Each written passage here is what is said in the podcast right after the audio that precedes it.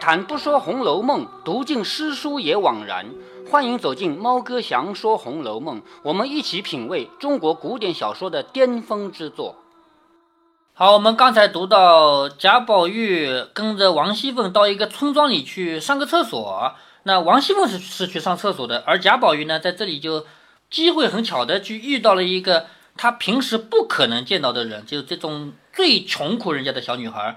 整天在那纺纱，结果就因为贾宝玉来了，就跟他之间还有那么一两句对话，但是仅此而已。后来这个二丫头再也不出场，就是跟贾宝玉就属于一面之缘，就再也没有了。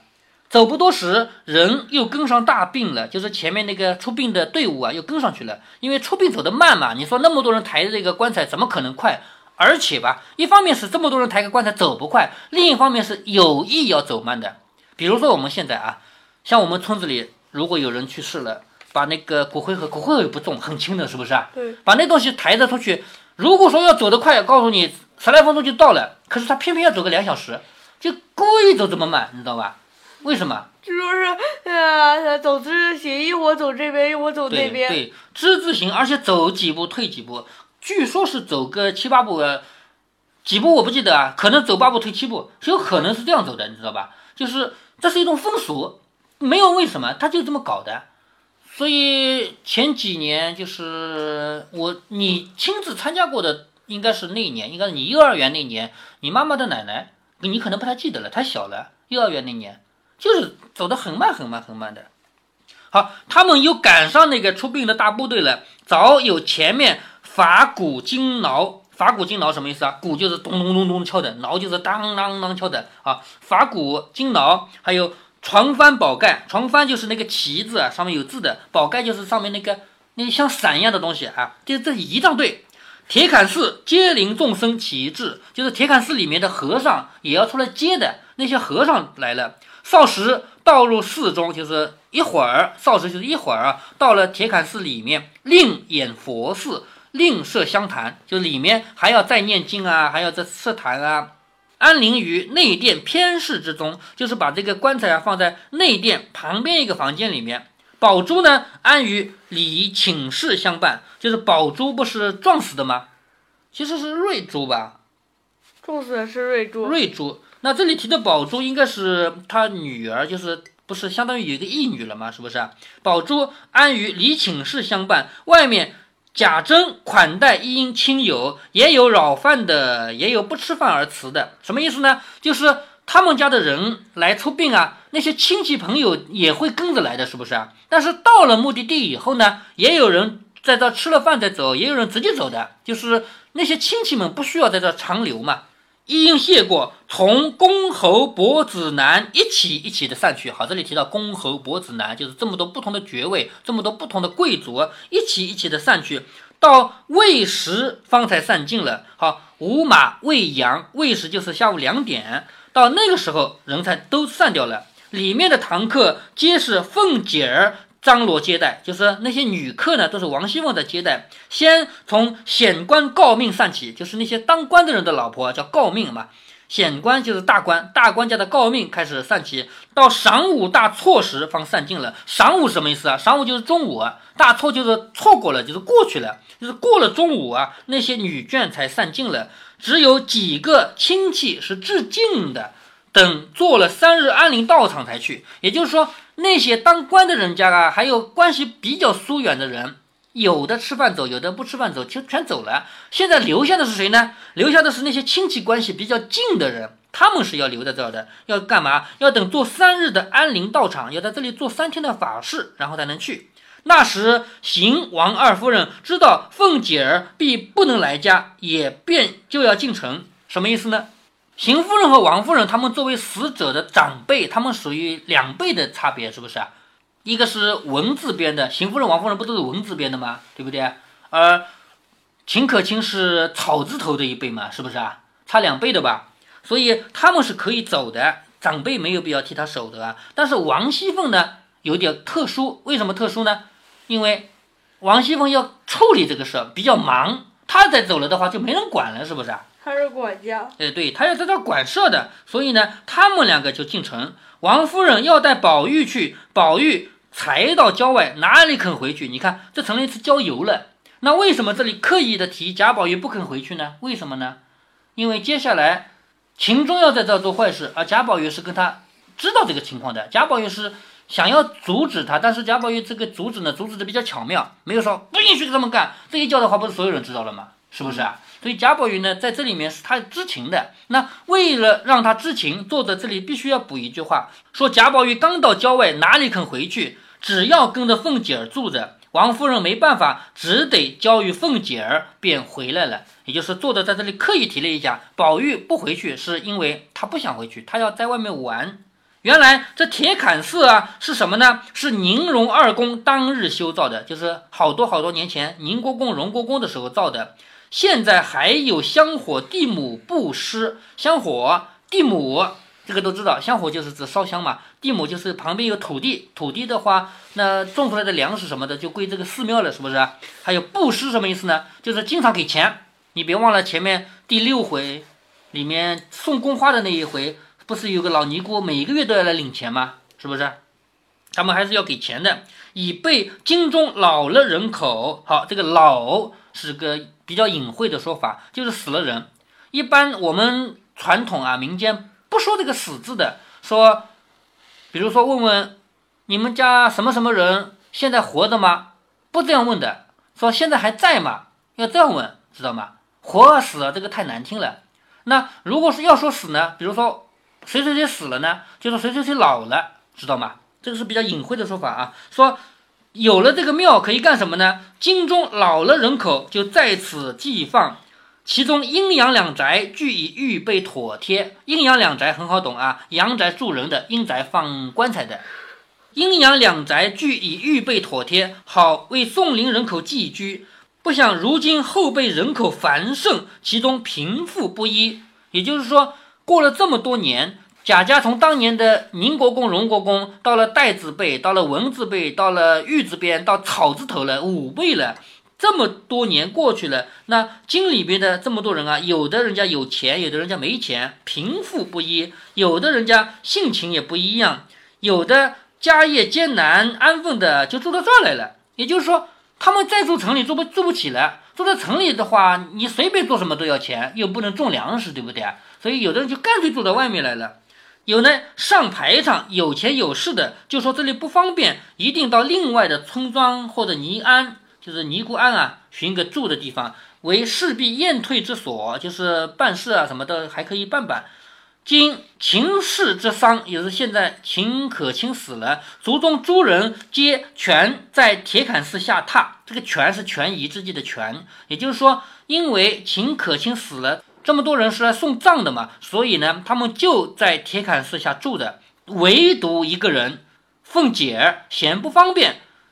早就派人和尼姑庵的姑子静虚说了，腾出两间房间来住到尼姑庵去了。好，这里就刻意的写了，别人都住在铁槛寺，只有王熙凤一个人，她闲着不方便，当然不方便了，这全是男的，是不是那她住尼姑庵去不是更方便吗？是不是？那这样一来呢，秦钟就有机会了，因为王熙凤住到尼姑庵去，必然要带宝玉过去，宝玉必然要带秦钟过去，是不是？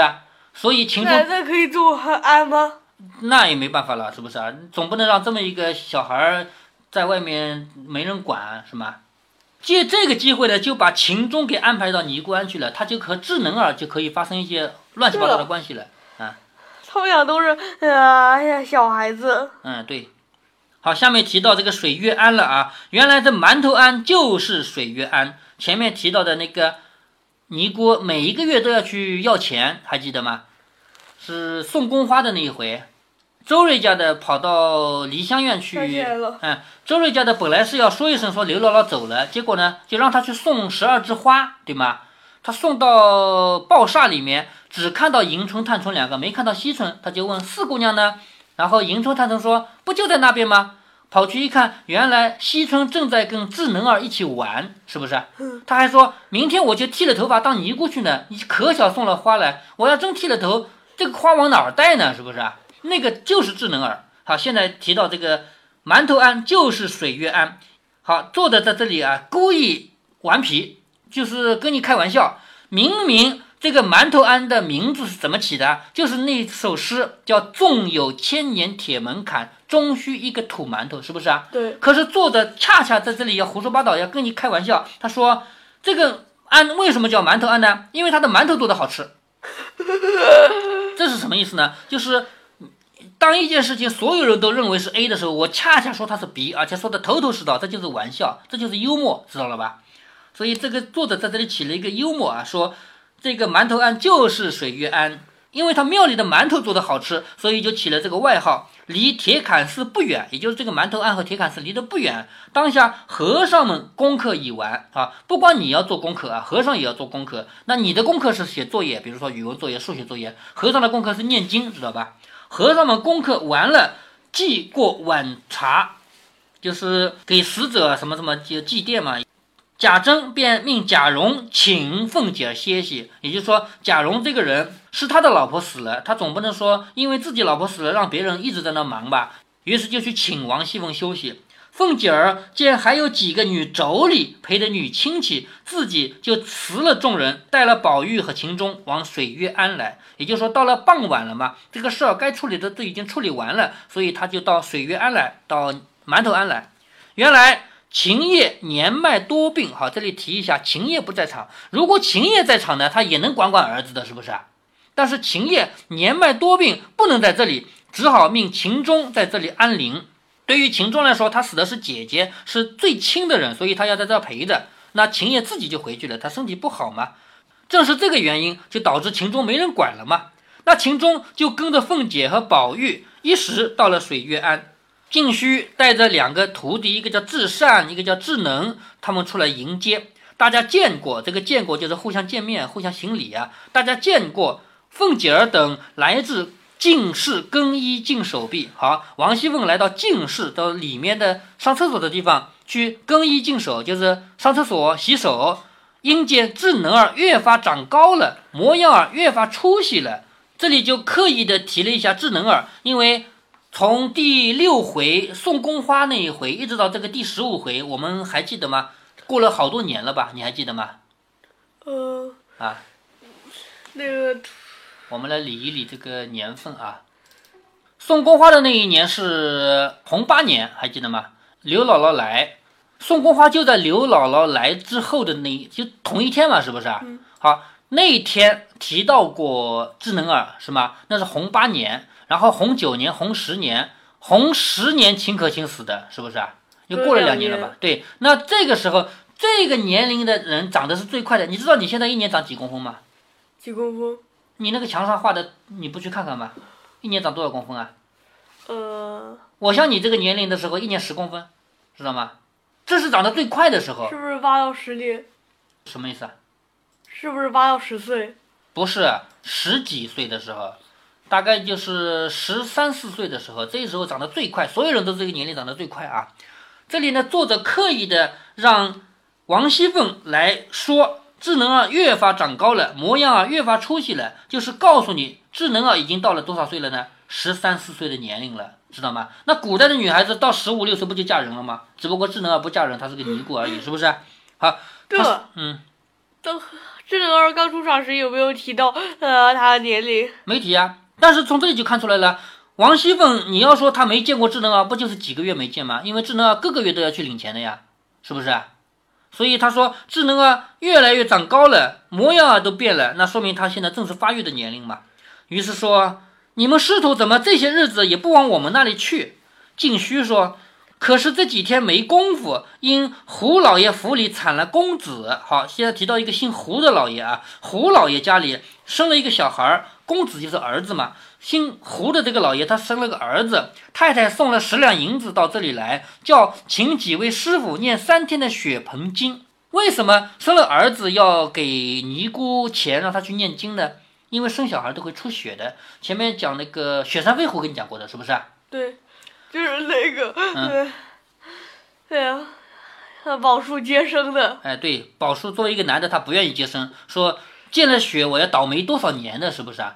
后来不是给了他一大堆银子嘛？就算你倒霉多少年，你当那个跌打医生，你能赚几个钱啊？是不是啊？于是他就接生了。好，这里提到啊，这个胡老爷家里生了个儿子，因为生小孩都会出血的，所以呢就给这个尼姑十两银子，叫请几位师傅要念三天的血盆经，忙得没个空，就没来请奶奶的安。也就是说，我之所以不到贾府去给你请安，是因为我要念血盆经的。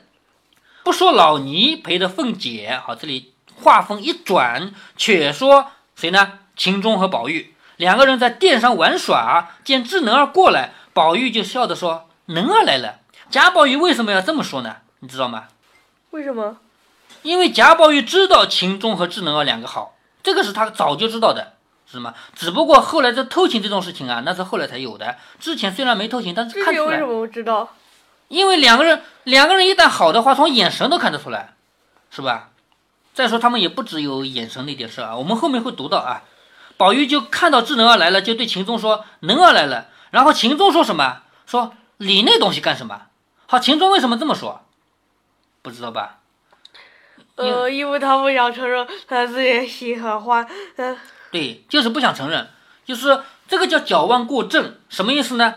如果啊，假如说这个秦钟和智能儿本来就是没有任何关系，假如说没有任何关系啊，那贾宝玉对秦钟说：“能儿来了。”那秦钟会说。呃，他俩有什么关系啊？他俩跟我没关系，会这么说是不是啊？可是他俩恰恰是有关系的，于是呢，心里就心虚，你知道吗？一个人一旦心虚呢，说话就会过分，他不会说他跟我没关系，只会说理他干什么？理那种人干什么？那不就是个尼姑吗？他会这么说，知道吗？所以说话就会说过头。他说理那东西干什么？宝玉笑着说：“你别弄鬼，那天在老太太屋里一个人都没有，你搂着她干什么？”就说有一天在老太太就贾母的房子里啊，没有别人的时候，你搂着她干什么？就是这个事儿是被贾宝玉看到过的，是不是？说这会儿你还哄我呢？秦钟笑着说：“这可是没有的话啊，就是耍赖，这个是没有，绝对没有。”宝玉笑着说：“有没有我也不管你，你只叫他倒碗茶来给我吃，我就丢开手。就说如果你让他倒碗茶来给我喝的话，我就不提这个事儿了，我就当不知道了。”秦钟笑着说：“这就奇怪了。”你叫他倒茶，还怕他不倒吗？何必要我说呢？就是你作为一个公子哥儿，你叫一个小尼姑倒茶，难道小尼姑会不倒吗？是不是？你干嘛要我去叫他倒茶呢？那贾宝玉说的什么意思啊？贾宝玉说：“我叫他倒茶，那是没有情义的；你叫他倒的茶，那是有情义的呀。你们俩不是有爱情的吗？是不是？应该你让他倒茶呀。”秦钟就只好说：“能儿，倒完茶来给我。”就是秦钟这个时候就喊他能儿啊，智能嘛，能儿倒碗茶来给我。那智能儿从小在荣府走动，无人不识啊，这里提出来了吧？智能儿他每个月都要去领银子嘛，所以一直去的，所以没有谁是不认识的。因常与宝玉和秦钟开玩笑，如今他大了，见之风月。所谓风月怎么呢？就是指男男孩女孩谈恋爱，他已经懂这个了。他不是说已经到了发育年龄了吗？十五六岁了吗？好，十四五岁了吗？对不对？所以他已经懂得这个了。便看上了秦钟，人物风流。那秦钟也很爱他的妩媚，就是虽然是个尼姑，但是长得确实好看。两人虽没有上手，却已经情投意合。就这两个人啊，虽然还没干什么，但是已经互相爱慕了。今智能见了秦钟，心眼俱开，就是秦钟居然会跑到这儿来住下来，那不是很开心吗？心眼俱开，过去倒了茶来。秦钟笑着说：“给我。”宝玉叫着说：“给我。”智能儿抿着嘴说：“一碗茶也要抢，我难道手里有蜜吗？”贾宝玉先抢着吃了，才要问话。只见智善来叫智能去摆茶碟子，也就是说智能要走了。这里走的原因是智善来叫他过去，一时来请他们两个去吃茶果点心。也就是说，智善把智能叫走，叫走干嘛的呢？叫到另外一个地方去摆茶果的碟子。那为什么要摆呢？因为过会儿要请他们两个过去吃点心。他两个哪里吃这些东西？坐一坐，仍然出来玩耍。也就是说，贾宝玉和秦钟两个人，他们这种东西哪个没吃过？是不是啊？就不在乎嘛。于是坐了一会儿，又出来玩了。好，接下来呢，就要写秦钟这个人乱七八糟的事情，以及王熙凤的坏事，也要在这儿开始做了。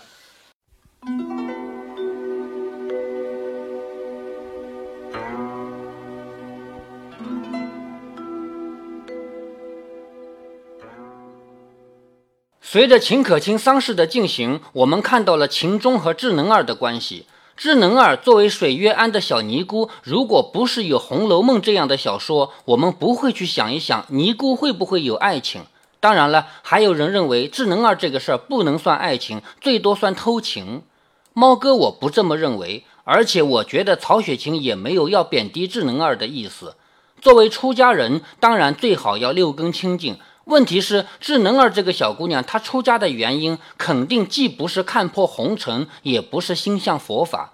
从后面的内容我们可以看出来，她是身不由己，被逼的。就算不是被逼的吧，让一个十几岁的身体刚刚发育的小姑娘去六根清净、一心向佛，这事儿本身也不符合人性。所以，像曹雪芹这样的高度，肯定能想通这一层。但是智能儿的问题是，他爱错了人。秦钟既没有能力给他想要的未来，也从来没有过这个打算。智能儿爱上秦钟是爱错了人，但是他有选择吗？那个年代的小姑娘在社会中就是风雨中的一叶浮萍，只有被风吹着走，被雨打翻的可能，不可能自己决定飘向哪儿。想要改变自己的命运是没有任何指望的。我们就算不说智能儿，就说别的女孩，迎春、探春、惜春，她们的人生里根本就没有遇到爱情的可能性。她们除了见到爸爸、叔叔、伯伯、哥哥、弟弟以外，根本没有机会见到其他男性。在那个年代，女性不管是普通人家的女孩，还是尼姑，都没有看到男性的机会。古代评书和戏曲中的自由恋爱，为什么总是发生在姑舅表亲、两姨表亲之间？就是因为女孩能见到的男孩只有亲戚嘛。智能儿是万千少女中的幸运儿，因为她能碰到情钟，能尝试一次恋爱，能尝试一下改变自己的命运，这可算是运气和意外了。很有可能她一两个月才能偶尔见情钟一回，但是她抓住了这个机会。所以，智能儿爱上秦钟这个既没有能力改变他的命运，也没有这个打算的人，把自己一生的希望都压在这个男孩身上，其实已经是当时唯一的选择了。所以，智能儿是选错了人。可是，智能儿比迎春和探春都好，他毕竟为自己的命运挣扎过。再看迎春和探春，却连挣扎的机会都不会有。曹雪芹要向我们展示的，就是那个年代每一个女性身上必然的悲剧。如果您觉得猫哥的读书分享有益有趣，欢迎您点击订阅，这样您将在第一时间收到猫哥的更新提醒。如果您有什么要对猫哥说的，不管是赞还是批评，不管是提建议还是唠唠嗑，欢迎您在节目下方留言。您也可以加猫哥的公众号，四个字“猫哥在线”。您还可以加入猫哥的听友群中，微信群呢，用语音节目没有办法说清，还是 QQ 群方便，群号为八四九九六六八九九。不管加入 QQ 群，还是微信群，还是在节目下留言，还是在公众号留言，您都可以围绕着书中的智慧和读书的乐趣畅所欲言。好，再见。